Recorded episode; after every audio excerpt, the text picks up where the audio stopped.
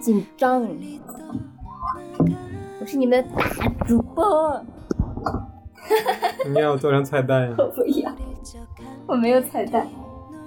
你敢做成彩蛋杀了你！嗯，开始吧。开始说什么呢？大家好，收欢迎收听我们这期节目嘛。啊对，我不知道怎么说，没当过主持人。呃，大家好，欢迎收听本期梦见坡节目。呃，我是来临时自代班，我是来自双门洞的进，我是那个永远善良的美牙。你是程美牙。我不是，我不能改姓啊！我是那个永远很善良的美牙。节目是我们在看完《悬疑 X 现身》之后录的一期节目，所以首先我们想先聊一聊这部我们上一期刚刚聊过的这部电影。哎，果然不出我所料，这王凯每次看的时候就让我很出戏。嗯，总体上来说，这片子其实还可以，我觉得苏有朋在整个剧情把控上包括我我预料。他改动的几个地方，觉得呃，就是相相对日版，因为我没看过小说嘛，我相对日版来说，可能日版有些地方比较突兀，他这个把一些细节做了一下填充。抛开小说不谈，就和这三版来比较来的话，我觉得在剧情紧凑性上，可能国内这版选择性做的不错。毕竟要比韩国的那种感觉拖沓一些的剧情来说的话，它要做的要更透一些。而且同时我们要考虑到这部片子，呃就像我们在上一期节目里谈到的一样，就是说你日版的那，因为有之前在《行星 X 现身》之前有伽利略这部片子的铺垫，对，所以很多东西代入感会更快一些。这部片子没有任何代入感的情况下，能做到这样的，我觉得在剧情上苏有朋应该是及格了。对啊，所以我就刚说嘛，他在很多就是剧情的细节上，其实他做了，就是跟日版比起来，日版那个东西有很多，就是我当时看的时候也觉得很突兀嘛，然后这版就会觉得，呃，它的过渡会比较自然。尽量不剧透的情况下，在我这个小说党来说的话，我觉得剧情改动相对比较合理，因为要考虑到国内的国情嘛，而且不能把警察塑造成是吧？这这个没有啊，日日本那个警察塑造的也挺正面的。不，就是说我需要最后，其实你看它整个呃，是不能说剧透嘛。这它其实剧不剧透无所谓，因为本身其实也都是。因为最后来看的话，其实警察在里面占用的比重更多。呃，王凯呃在里面就演了个傻子，我觉得。对啊他他的思路还没有就是跟他配合的那个警察的思路清晰。对，如同美伢说的一样，这里面王凯的演技如预料所所说一样，就是完全不上心，给人完全跳戏的感觉。就他跟他的里面剧情设定是一位警察大学的，刑警大学的教授嘛，对，他是感觉配合破案的嘛。对，感觉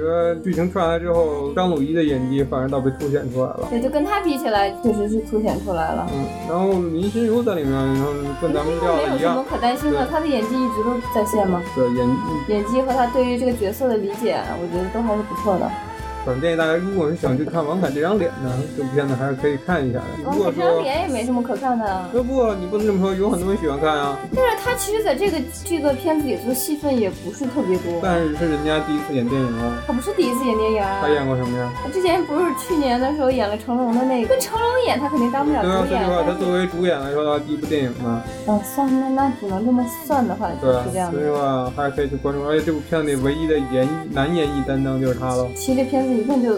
对啊，尸体他们三个嘛对。尸体大家都知道，脸都被打碎了，根本看不见脸，对吧？但是里面选角，就对对对于这个被害人的凶，就这个被害人来说的话，这个选角还是可以的。我们觉得，嗯、说实话，我第一次看见那个他那个前夫的时候，我还觉得他挺帅的，对啊，我就觉得 嗯这里面完全不猥琐。这里面除了王凯以外，其他选角我觉得都还不错，超乎想象了已经。嗯反正我们已经预料可能。因为上一部苏有朋的片子《左耳》，其实评价在网评价并不是特别的好，就一般，很小众，。但这部片子目前来看的话，我觉得超乎预期了。因为很多朋友都喜欢拿豆瓣来说事，我觉得豆瓣并不能代表每个人的观点，只不过是一个总体的一个印象而已。它是打了个平均分，对，它是一个呃，它是一个加权平均数而已。对所以我们我个人比较喜欢这部片子，除了王凯这个糟心的演技吧。对整体就是从导演来看，苏有朋做到基本上还是做到了八九十分吧。对，然后就是大家嗯，就是大家想象中的像汤镇轩那种禁欲似的那种感觉，王凯首先没有演到位。这里面感觉王凯的智商明显没有张鲁一高。对啊，他连警察的那个智商都没有达到，他感觉达到了。，而且感觉里面剧情行进上非常突兀。小说党和日日日影党的话，会感觉这部片子看完之后，王凯就感觉突然间智商就上线了，突然间智商又下下线了，线了，对。而且没有把那种学术范儿来演出来，我觉得。他这里头可能，我觉得苏有朋可能是故意淡化了他这一点吧，嗯还是他本身演技没有演到，这就我觉得还是没有演到位，因为就像咱们看这部片子的时候说的一样。很多人物的细节上，他们在表演上缺乏缺乏表现力，尤其是两位主演。虽然张鲁一确实表现的不错，但是张鲁一从始至终感觉就是也是一个扑克脸。他很颓，就是他确实是看着是一个颓废的呃一个数学家或者什么的，但是他就是需要演的那种，嗯，就是他其实版里头的那种，呃，怀才不遇或者是那种感觉，其实这个张鲁。一所饰演这个食神，其实是一个对生活充满绝望的人。他认为这个对他和生活都格格不入嘛，无法就是自己的这种。他他并不是我觉得他并不是在小说里也并不是一个怀才不遇的人，他只不过他觉得他和生活已经完全完全脱节的这种感觉。我觉得他并不是说格格不入，他也不想去迎合这个社会。他是他是不想迎合这个社会，但是他知道自己有这个有这个这个能力去去做一些事情，但是他现在却什么都做不到，总之，张鲁一的这个演技确实让人觉得，也没有达到那么高的预期，但是也不算如果你要和嗯日版来比的话，确实没有达到。但我觉得在我觉得就作为现有这种国内的配置来说年轻，就就就就就现有的配置，这个演员阵容配置来说的话，我觉得已经达标了。嗯，这算一部达标的这个那个中国电影，对。只不过可能如果说站在东野圭吾的小说迷的角度来说的话，这部片子肯定是不达标的。嗯，因为整个的核心就是看汤川学和这个徐真一，就这徐真一就这个师神碰撞，这种角度是完全感受不到的，就感觉我反正个人感觉就是说，那食神在里头，那食神在里面就把所有人都玩了。对然后最后突然间，胖同学就智商就突然上线了，然后就把这个事情解决了，而且解决的极其的莫名其妙。然后紫薇在里头是吧，就又上线了，后面完全就是紫薇的表演，我觉得。嗯，虽然并不是说林林心如演技差吧，但我觉得苏有朋在这里，我觉得至少肯定是有点琼瑶剧的感觉，尤其后面有些台词也是有点偏琼瑶像，我觉得。我没办法，因为他毕竟是一个台湾的演员嘛，演员加导演嘛，他可能跟大陆的这种这种思维方式、导演的思维方式还是不太一样。对，还是那句话，我觉得还是保持上一季的观点，还是靳东来演比较好。对，那那肯定的，靳东毕竟在靳东的年纪应该是比王凯要大一些，他本身这个演技也确实要比王凯要好一些。对，王凯，我之前完全是比较站的，大家也都听过听过这节目哈。对，咱我比较一般都站的比较左右都不得罪的这种情况，但这这一部电影我看完之后，我觉得王凯在里面确实演技完全不上线，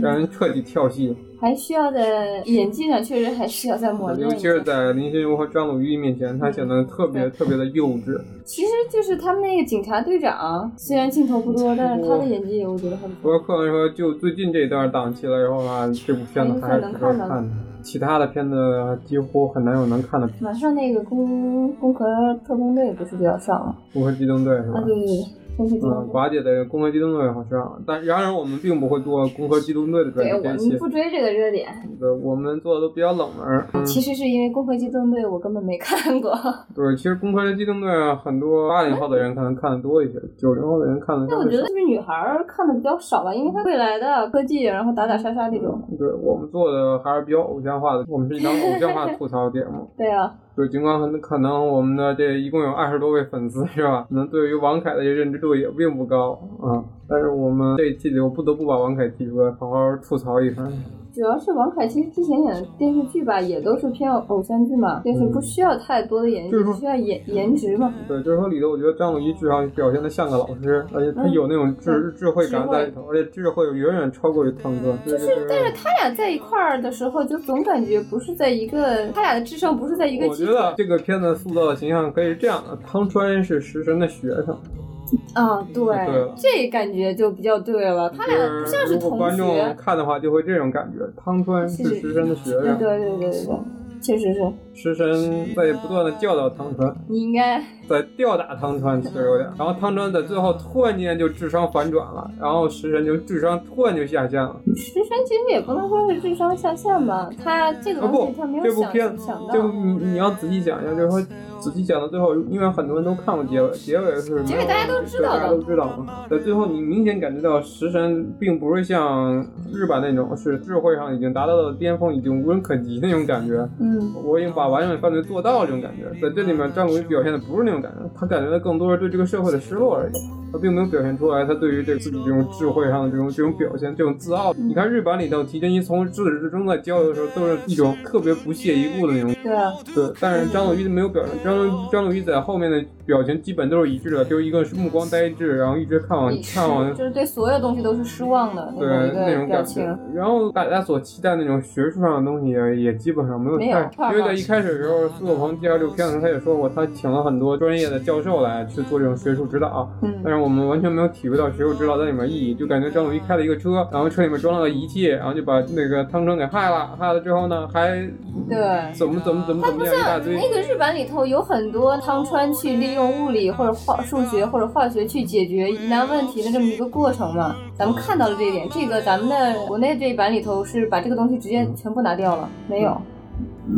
节目现在咱们也开始了十分钟左右哈。对于这部片子吐槽，咱们也尽量就做到这儿。我总结就是王凯演技彻底不上线。对。然后另外就杜鹏的这个本子已经及格了，作为他的第二部电影。他本子及格了，我觉得作为导演的话也还算及格。作为他的第二部电影，我觉得已经及格了。嗯。那你想想，如果如果这是一个，你比如让张艺谋让陈凯歌来翻拍这部片子。也不会，那肯定，这这个也不会好哪去，只不过因为他的他的这个，就他要是放把他那个大的那个大导演，只不过因为他的地位，没准这部片子就变成票房破亿了，就这么个事儿。你因为如果你站在角度来说，他是第二部电影已经是及格了。是这个《嫌疑人 X 现身》，我觉得这个东西你拿出来翻拍，本身就是可以把双刃剑吧。对啊。可能很多人就是会冲着这个这个。这个是翻拍去看，但是很多人就会很抵触，因为你是翻拍，所以就很多人会去抵触，不愿意去看这个片子。嗯，那好，咱们这部片子就说到这里啊。对，今天咱们主要聊的也不是这部片子，因为还是那句话，有兴趣的朋友可以去电影院看一部片，因为最近确实档期里面片子确实比较少。今天呢，我们做了一个新的企划，怀念当年一些经典的电视剧的系列，这是一部。对，嗯，它跟穿越元素没有任何关系，这只不过是我们觉得，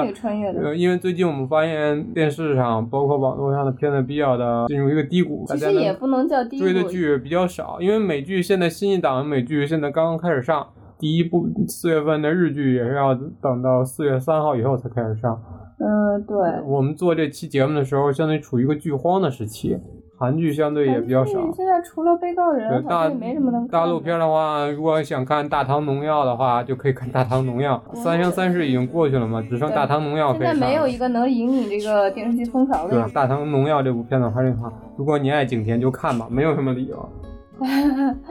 但是很多人看，因为我们这期呢，就是想做一个新的计划，就是在新挖一坑，就是关于这种我们之前追过的一些经典经典番嘛，算是经典番的这种回顾，属于那种特别值得一看的。我们第一部推荐就是我跟美安都比较喜欢看的这部《请回答》系列。因为因为晋这个人是一个其实以前对于韩剧来说比较抵触的人，他他看过的韩剧估计用手手指头数都能数过来吧。我看过的韩剧非常非常少，对，他他比较喜欢看日剧，对，包括这个《请回答》系列，我也只看过《请回答一九八八》，因为这部片子就像完全不像一个韩剧的构成。就很多人说他这部片子特别像一个日剧，只不过是加长版的日剧，就那种生活上细节把控的，不像一个韩剧。对，先为大家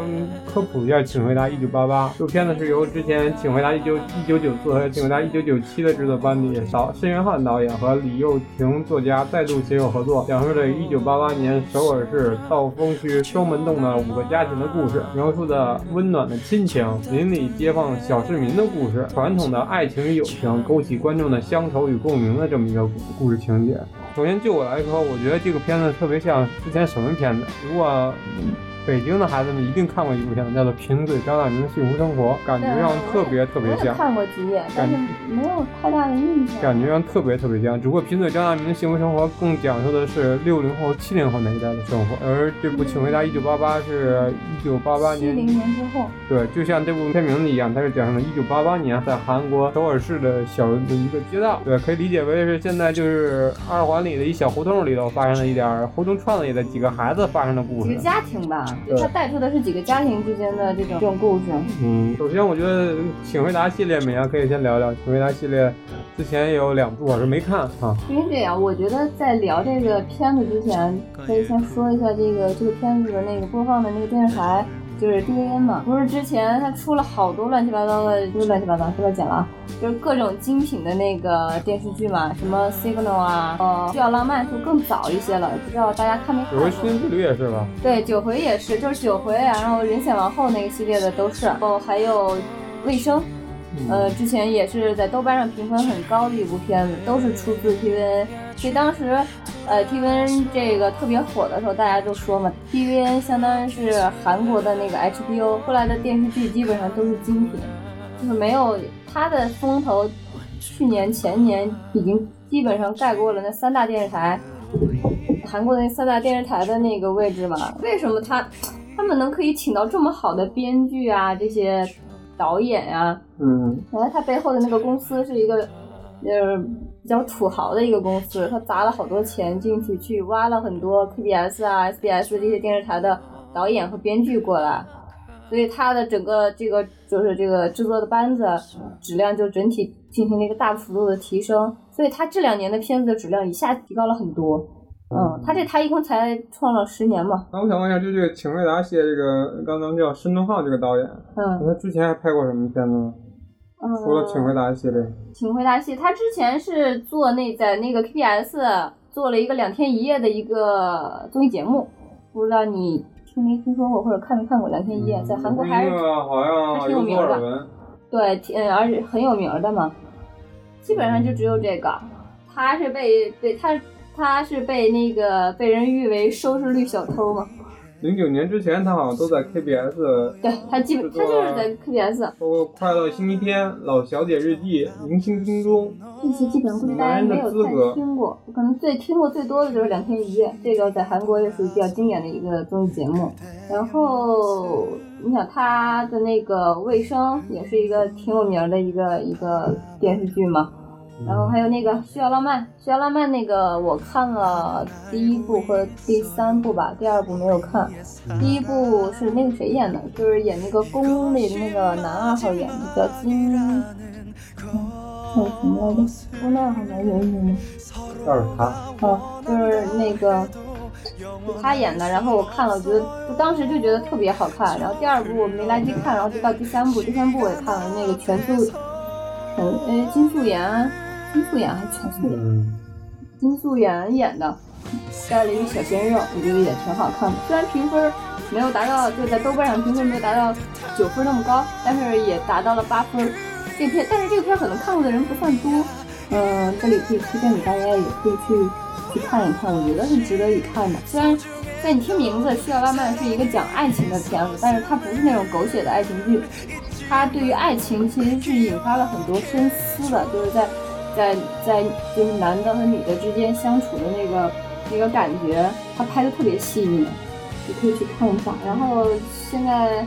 说回到这个这个请回答系列吧，因为他之前不是有两部作品是《请回答一九九七》，然后《请回答一九》呃不是，先是《请回答一九九七》，然后再是《请回答一九九四》，然后到这个一九九八，他一共拍了三部嘛，而且这个作品也是被 TVN 拍成了一个系列的电视剧，它往后的话还会继续拍下去。对，我想看，就是说我之前在这部片子之前，我已经很久很久没有看过韩剧了，因为我是彻底的、彻彻底底的日剧党。对，他是日剧党，我是我是可能什么党都会去看一看。对，美伢是一杂货会现在。对，我什么都看，没有我不看的片。对，但是这部片子就把我们重新对这个对于韩剧的这种这种带回来，对于韩国韩剧期待，果然 TVN 后面不负众望，我连续看了，包括《请回答一九八八》、《Signal》，这个呢，嗯，包括重新补了《九回时间之旅》。对，就就就是因为这部《一九八八》，所以，呃，如果说一开始就听到我们这期啊韩剧的朋友想关掉的朋友呢，可以呢稍微听一下这部片子，因为这部片子和我们传统的那种、看到那种偶像型的韩剧是不一样的。其实大家对于韩剧是有误区的，因为不是说韩剧都是那种没有内容、只会谈情说爱的，韩剧不是这样的，它只是有一个部分是这种纯偶像的这种电视剧，但是它有很多元，就是很多各种各样的电视剧，还有很多各式各样的电视剧，它有那种家庭的长剧，就比如咱们以前看的什么《澡堂老板家的男人们》啊。啊，什么这种电视剧其实也很好看啊，咱们以前小的时候也是看过的，对吗？也没觉得它不好看，都觉得挺好看的。后来就是韩剧就套路化了嘛，特别套路。套路，但是你这种东西也，你现在的日剧也是套路化包括之。前美伢给我安利过的一部叫《市政厅》的片子，我觉得也是极度套路化的片子市政厅。那部片子算偶像剧，它的嗯，就是说，我觉得蒂恩拍的这部《请回答一九八八》，它是不按套路出牌的，是不按套路出牌的。而且你不能把它归结到偶像剧里头。对，首先我觉得这个给我第一印象深刻的就是说，这个里面讲的是就像亲嘴张大民生活一样，就是讲的家长里短，细节就是讲家长里短，对而且是讲的就感觉像是北京的胡同串子里的一帮孩子的故事。对他讲的不不是说爱情，或者是某一个爱情，或者某一个友情，或者某一个亲情，或者某一个家庭，都不是某一个家庭，它是家庭每一个成员和成和成员之间的那种感情，还有家庭和家庭之间每一个人相互交叉的这种感情。对，其实这部细节片子里太多了三个家庭之间，四个，呃四个家庭之间的这种生活小趣闻的故事，我觉得是。对，四个家庭，有奇葩的闺女，奇葩的爹，奇葩的呃，妈，奇葩的哥哥，奇葩的姐姐，还有奇弟弟，最主要是奇葩的邻居。对，奇葩的邻居，每个都是奇葩的邻居。对，我们先聊一聊关于这部片子里的一些大致的一些情况吧。这些故事里头，首先是这它是五个家庭嘛，它五个家庭的话，第一个就是这个所谓的女主角冯德善他们家，对吧？第一集上来给我印象特深刻。他们五个人是吧？对，第一集上来就是五个人有德善、对，陈陈陈德邓善，焕、单宇、阿泽、东龙对，聚在骑手的职业围棋手的阿泽他们家，看看一部港看当年王祖贤啊，不是看的是《英雄本色》。荣和那个周润发的那个《英雄本色》吧。对，比如说当时香港文化对于韩国的这种冲击有多大？很多呀，他们那个王祖贤啊、张曼玉呀、什么林青霞，在对他们都是嘴里头都是女神级别嘛。对，然后所有的造型都非常的土，啊，现在看是土，那会儿是时尚。对，就是说非常的土。那会儿没有时尚概念嘛，我觉得就是，对对。就给我们的感觉就像是我们小时候大家都围坐在电视机前头一块看一部对啊咱们也。是那会儿看那个黑白电视嘛。对，家里真的很少有彩色电视机，谁有彩色电视机都去谁家看喽。对啊，都是唯一聚在一起群小伙伴一块儿，大家一块儿看。我记得我那时候小，我小的时候，我跟他们电视剧里头小的时候不是一个年代。咱们是八几年的嘛，八几年的那会儿，九几年看电视剧的时候，其实看的可能跟他们看的不一样。上来这部片子就给了我一个疑问，就是我刚才说到，我觉得最感兴趣一点，就是这片儿我没找到男主角是谁。他没有，所以就说嘛，他不是一部说是纯的偶像剧，有男主角有女主角这呃，么。这部片子巧妙也巧妙在这儿，我觉得，它你自始至终给你设定的就是让你去找男主角。他只对他只有回到说是现在那个他们四十多岁的时候，女主首先上来在第一集里头，陈德善已经做了一番自白嘛，相当于是，旁啊，白就是他自己。我就是这个女主角陈德善。一上来给人感觉就是一部特别普普通通哈，我就这么形容。我觉得最开始上来给印象就感觉特别普普通通的一部韩剧，直到这个剧情展开到第十分钟，我就发现这片儿不一般了。就是在第十分钟的时候，忽然间有一位阿姨冒出头来，喊喊着他妈吃饭了，还不回来吃饭？说实话，当时听这个的时候，就是感觉好像是我妈在那儿喊我吃饭的感觉一样。小时候也这样，对，其实就是一种特别温馨的一种回忆共。鸣嘛。对反正我在北京的话，我小时候我就是在外面疯玩，因为那会儿不像现在，孩子们都在家里头玩 iPad，到家就是 iPad 手机。电脑，现在爸爸妈妈也是玩 iPad 手机不离手，小孩基本也不会出去疯玩疯闹。相信八零后和九零后的孩子还有这种有啊，你没小时候出去玩没有手机，跟跟同院里小朋友、大院里头，包括大院胡同串的这种的，一块出去玩，对啊，都会有这种关这种这种回忆。不不玩的那个个爸妈就找找这里面这是郑焕的妈妈罗美兰哈，这一嗓子就把我们带回了当年，我就感觉我一下回到了一九九零年。我是八五后嘛，到九零年前后的时候就是这种感觉，楼上会有人喊我们回家吃饭。你们那还是楼上的，对我们家不是啊，我们家就是平房，跟他们那个电视里演的一样，都是平房。我去那个学校，我去我我，因为我们家就在离学校特别近，就在门口，然后我妈都会直接在学校那个门那儿，那我就在操场上跟大家一块玩儿打沙包啊什么各种的，我妈就喊一嗓子、吃饭啦。然后我就颠颠颠跑回家吃饭去，吃完饭赶紧又跑出去又玩，天儿都黑了，我们还在那玩。嗯这这部片子一上来就给人一种与众不同的代入感，因为之前的韩剧会靠很多的，就是因为戏剧上大家如果看韩剧看的比较多的话，就会发现它有很多的冲突元素设计在一开始，强行设置男女之男女主角之间是制造冲突。嗯，对，而这部片子上来，直到第一集结束的时候，我们发现一直在描述的各个家庭里发生一些家长里短的小事，就特别像贫嘴张大民的幸福生活一样。就是可能就是换罐煤气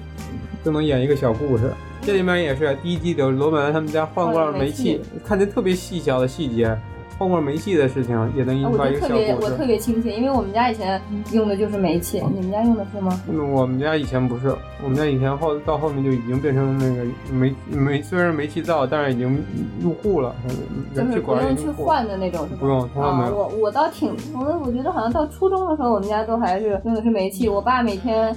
就不是让人家送到家里，都是我爸把那个煤气罐拿过去，拿到人家厂子里，然后换一罐新的，再扛回来那种。因为我觉得对，因为我觉得就是包括换换煤气啊，还有像他们吃饭的时候，你家送到我家，我家送到你家，然后互相传菜，跟击鼓传花一样的 那那种。个太逗了。反正我们小时候邻里之间确实还有这个，虽然说住在楼房，但是因为以前八零后的人可能都有印象，就算是我们搬到了板楼里面，楼房里面楼上楼下基本也都是一个单位的。对，基本上都是一个单位，可能分的对一个分在一起的房，不像现在，现在我们买房买的楼，可能这门一关就过自己日子，邻里根本就不认。现在谁还你嗯知道你隔壁住的是谁吗？对，咱可能连咱可能连这楼楼长是谁都不知道，咱可能都不知道有楼长这个东西。可能都没有楼长。在那会儿，在这个韩国这个双门洞这个首尔双门洞这块儿发生这些故事，确实会很给人很强的那种共鸣感和代入感。对，然后我们接着说，就说这里面刚才提到了这几个家庭，首先先介绍介绍第一个家庭，崇崇德善呗，就是女主人公在的这个程德善他们德善他们家，这个比较丰，就是人员构成比较多。人员多，然后事情乱，也乱，因为人多，事情自然就。他们家他爸叫程东日，他妈叫李一花。这这这一对儿是呃，咱们可以说一下的，是因为在《请回答》系列这三个系列里头，他们俩都是演了，都演了他们自己。他们剧这三部里头，他们都是这个女主角的妈妈和爸爸。而且他们用的都是自己的真名儿，那男的那个演员就叫陈冬日，女的就叫李玉花，哦，所以就是好多这两个演员是老戏骨了。老戏骨那陈陈冬日，我估计大家可能听名字不熟，但是拿出那照片，没有人不认识他。对，如果说比较喜欢看何正宇片子的人，应应该对这个脸完全不，陌生。完全不陌生。他经常常出现现在何正宇的电影里面，因为前两年。韩国电影里面经常小何叔，小何叔经常露脸嘛，包括像之前比较有名的黄海什么的。对这个女主，这个女主的妈妈叫什么？李一花李一花，我看到的片子相对少一些，而且从这个扮相来看，她明显就是要年轻一点，年轻一点。其实她没有岁数没有那么大。在这个三这个家庭里，妈妈来说的话，是相对比较年轻一些年轻。让我跌破眼镜的，实际年龄差别来看的话，是善宇的妈妈最年轻了，对不对？实际上对是善宇他妈妈最年轻，他那个岁数其实嗯不大，但是演的他在片里头演的也是最小，还是妹妹。就是他们这个家庭塑造的吧，就是一家五口五，口人，两个女孩，最大老大老二加一个最小的那个儿子嘛。对，老大是陈宝拉，老二是陈德善女主角，然后最小的一个是陈玉陈玉辉，他们家就构成是这样的，就跟很多家庭就是很跟很多两个如果有两个女儿的那个家庭一样，就是俩女孩在一起，基本上就是打吵骂撕。对，可以先介绍介绍。我觉得刚才接着刚才介绍一下陈德善他们家他爸爸陈东日，是一个特别善良的一个银行职员，就不像现在这种对银行职员的说法。所以他是一个特别善良的银行职员，就是经常因为当时就是贷款和这种放贷机制啊，在银行里面还不健全嘛，他经常要去做担保人。不，担保人的话，他做这个不是因为他是呃银行的那个职员去做的担保，而是因为他跟他担保的那个人是好朋友，他去对于人家是完全信任的状态，但是他给人家做了担保人之后，他没有想到那个人跑了，没有钱，而且不是不仅仅一个人，有好多人。好。多人他已经给好多人做了担保，所以其实他本身挣的不算少，因因为那会儿的那个银行的那个生意还是不错的。呃，他挣了很多，但是就因为他做了担保人之后，他还不起那个钱嘛，还不起那个钱之后，银行就会从他的工资里头扣，结果就全家只能住在这个半地下里半地。下的，就相当于住在那个给他们家的那个半地下室里头。所谓的假男主的这个对吧？嗯，楼楼下算是楼下吧。正焕他们家的楼下。嗯，说到这半地下，我我觉得就确实是，就是他们家那个最小的儿子，当时不是被请家长的时候，被那个同学叫叫做半地下的时候，对于他爸爸这个陈冬日的打击其实但是我们也看到他爸爸有一个特别善良的这种当年的那种质朴感在里面。包括他他闺女德善在第一集和第二集里面，因为奥林匹克运动会的他她是她是那个举牌小姐嘛，不来了，因为和朝鲜之间结这个关系的结盟，所以不来了，所以导致他对于这个多年是在这个家里面的压力。就对于美啊耿耿于怀的分鸡蛋故事这块，这个压力吧，可能就释放出来了。但是成，但是成功是作为父亲在里面表现出来了一个父亲，就是一种让人觉得特别温暖的这种父爱的。对，这成就是他们家因为是两个闺女一个儿子嘛，所以就是站在爸爸的这个角度来说，他跟陈宝拉就是他们家老大大闺女的那个感情，和对于老二这个陈德善的这个感情，其实。在这个片子里头描绘的也是比较多的。对，因为我觉得在他们这一家里面戏份最多的一个是他程东日，一个就是程德善啊。程德善女主角嘛，他是对，但是对于其他另外三个人的刻画相对少一些，我觉得。嗯，是，就是主要是陈冬日，就是他这爸爸和程德善两个。我觉得更多的仅仅就是一个交代而已。我们接着往下说，就是程德善的妈妈李梨花。李花啊，一个典当年典型的家庭主妇。而且是和双门洞的另外三三姐妹，三姐妹当年组成过超级歌唱组合哈。他们那歌唱组合每次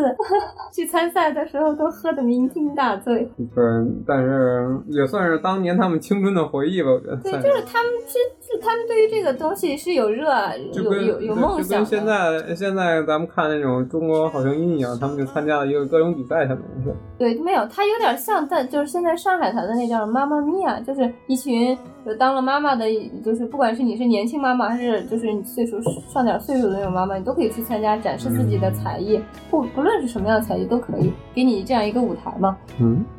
因为这里面对他妈妈的刻画相对于比较轻描淡写，但是我觉得嗯不不轻描淡写，尤其是他就是但是就是最重要的那场戏就是他跟他保护那个陈宝拉那场戏嘛，不想被被抓走那个地方。对，但是放下自己的自尊心。但是相对于程东日和成德上来他的一个剧情里面相对比较薄弱一点，在这个家庭。其实他不是薄弱，因为妈妈跟女儿相处。其实是更好相处的，这个东西就是情感的交流，跟爸爸跟女儿相处是不一样。像我在家里头，我跟我爸爸的交流就其实是比较少的，因为男的一般跟家里孩子，你看那个冬日就是就他那爸爸跟他们家那个最小的儿子交流就会比较多，但是他跟两个闺女相对就要少少很多。然后咱们介绍一下他这里面歌唱的那位大姐。陈宝拉，陈宝拉，陈宝拉是要要要怎么介绍？陈宝拉在当时这个一九八八年这个设定是二十一岁，是一位韩国国立首尔大学数学教育系的二年级生，十分热热爱参与学生运动，性情暴躁。同时是家里多年的小霸王，常常欺负和打骂他妹妹德善，基本上把他爸妈和他妈都不放在眼里。对，然后里面他更多的是有很多的感情纠葛，和我们待会儿提到另外一个家庭里面的男孩有一段感情纠葛。然后宝拉其实是在这个家庭里面最有出息的孩子，他因为他是遗传了他父亲嗯比较高的智商，因为他父亲就是学学霸级的嘛，状元嘛。对他也是一个学习特别好的一个，呃，一个一个学生，但是因为就好像是因为就他因为他们家没有多少钱嘛，他也没办法去读那种什么法学院呀、什么医学院啊什么那种，他去读了一个师范专业，奖学金比较高，而且是出来之后可以当老师。啊，所以他就去就没有办法去选择了一个这个。其实，在这点他就已经为家庭考虑了很多，他也没有因为这个就怨恨父母亲。就很像当年咱们如果家庭里面如果有二胎那种，当时那种姐姐的感觉。如果比自己岁数大很多的姐，就有一种特别强烈的牺牲精神。对他，你看他虽然做这么做了，但是他从来没有说拿这个事儿去埋怨自己的父母亲怎么样怎么样怎么样。对，嗯，我觉得其实。他不是那种不懂事的那个老老大，只不过你看着他脾气暴躁，只不过他他是需要拿出这么一个这种精神状态去制衡另外两个小孩的。嗯，对他其实有点像这个家里的另外一位妈妈。对他就要他就要做到这一点，所以他他的性格是那样。其实你看到后头的时候，就发现实际上他很多很多都是在为这个整个这个家里头的每个成员去考虑的。对，给我印象特别深的就是有一集他们奶奶去世那集，对，宝拉在里面对他父亲和他就是程东日和李李李玉花在里面表现出来了难以摸难以言状的这种悲悲痛的这种情愫在里面，嗯，而这里面唯一还维系的这个家庭关系和理性的这个就是宝拉。其实他心里也也是在滴血嘛。对，但是他作为这个家庭，他觉得对他需要在里面站出来，去安慰他的弟弟妹妹，同时安慰他的母父母。对，我觉得那个有一个细节就是他做的特别好，就是他们三个不是因为他父母亲先去的嘛，然后他们三个是听到消息说是奶奶去世了，他们才去坐着那种大巴去到农村去去参加这个这个相当于葬礼嘛。李玉辉和德善已经哭的已经不行了，然后他们不是要拿行李嘛，然后他就让他们两个先睡，然后就把所有的行李都放在了自己的脚底下，嗯，然后让让另外两个可以舒服一点的睡，他自己就没有办法睡，因为整个行李都在他脚底下嘛。对。提到宝拉，就要提到咱们这里面另外一个女，就是最主要的女主角德善。德善德善是就是他这部片子里面的灵魂段的时候，真的就是 没有他这部片子就没有了所有的笑点这部。片子呢一开始就已经笑点频频。美让你最喜欢他哪段表现呀、你是说搞笑的还是说搞笑的，就是印象深刻的，也可以说。呃印象深刻的其实比较多了，但是让我印象最深刻的就是他去当了举牌小姐嘛，不是？嗯，然后他回来的时候拿了很多就代表团的人送的什么墨镜啊。送的伞啊什么的，但是他还拿拿了一个报纸包了两只已经死了的鸽子，就当时那个奥运会不是要放飞鸽子嘛，很多鸽子就就死了掉下来了，然后他就捡，就是他能看到的捡到的尸体，他给捡回来，他说他要把这个埋了。对，那我觉得那块虽然虽然很搞笑，但是就体现了他的那个善良嘛。对其实有几个人能做到这一点。对我个人比较喜欢有三个地方，第一个是搞笑的地方，就是如果说呃，无论是咱们在祖国各地哈，嗯。当年公共交通不发达的时候，大家都挤公共汽车。嗯，对，德善有一集和郑和去挤公共汽车那集，上车之后把由于对，由于人太多，呃而且上面把手又不足，呃，他够不着，对，德善在一个急刹车之后，一把就把 撩了一个对郑焕的所有衣服都给都给衣服扣子都给拽掉了。你看，觉得那块故事的展开就特别有细节感，就就特别细，就挤公交车那一下，其实咱们小的时候大家都经历过过，大家都经历过，就是你一种特别强的代入感，当时的感觉就是那种感觉。而且那会儿一般上学的时候都是跟朋友一块儿包括后面德善的睡姿，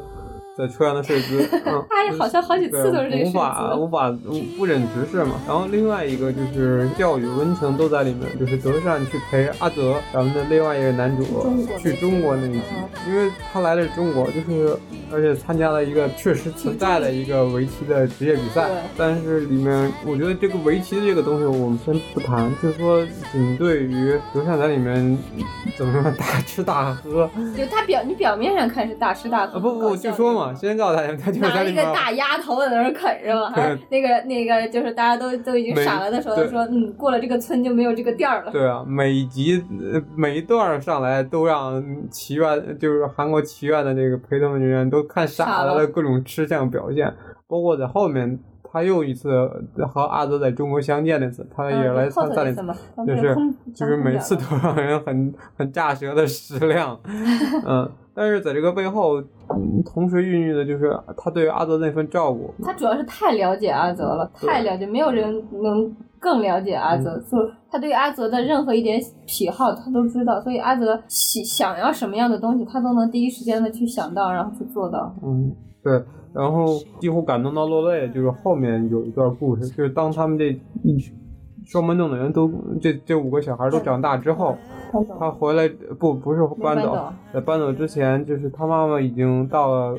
那段时期，就是他需要有人去倾诉。啊，就是更年期嘛。对，嗯相对于其他两家都是男孩来说，他他其实他。作为一个闺女做到的事情是让我特别感动的，嗯，完全的让让妈妈啊，就像平平安安的度度过了那段时个期。对，因相比来说，另外一家的妈妈简直就要离下说，就要就要这个家庭都要分崩离析的感觉。不，他应该是故意就是在导演拍的时候就是故意这么拍的，因为他那个家里头是没有女儿的，所以罗美兰他们家相当于全是男孩男的，我相一个女嗯对。我相信这对于美伢来说，是不是生男生女又有了更明确的观点？对，有我一直都一个闺女觉得生女儿其实挺好。有一个闺女，明显是贴心的小棉袄。对，就是你至少可以有很多事情去倾诉，就算你不倾诉，他也能看因为看出来对。，因为啊我们还是说嘛，韩剧避不了这个啊爱情线在里面。不是对，但是不是韩剧避不了，而是所有的剧，你你哪个美美剧里头，它也对但是这部片子里头爱情线其实只是一个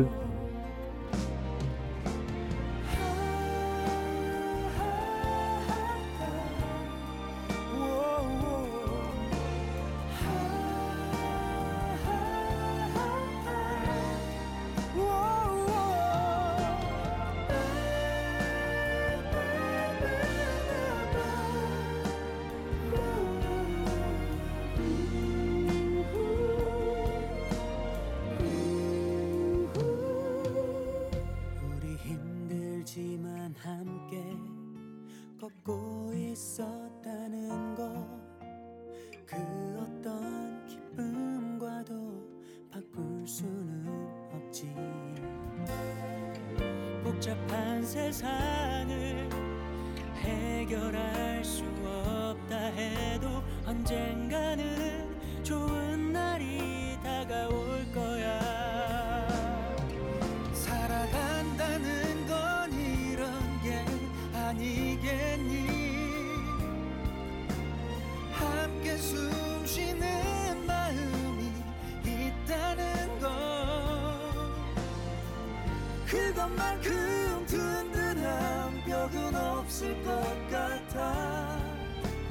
수많은 시련을 이겨내기 위해서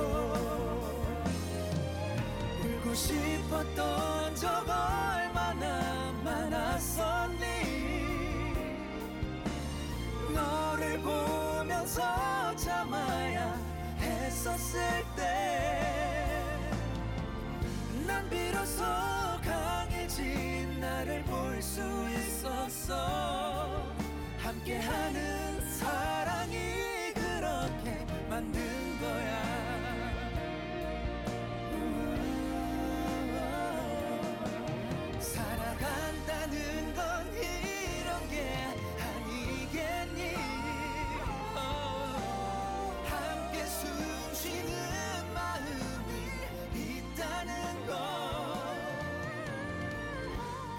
만큼 든든한 벽은 없을 것 같아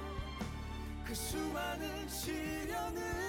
이겨내기 위해서 우와.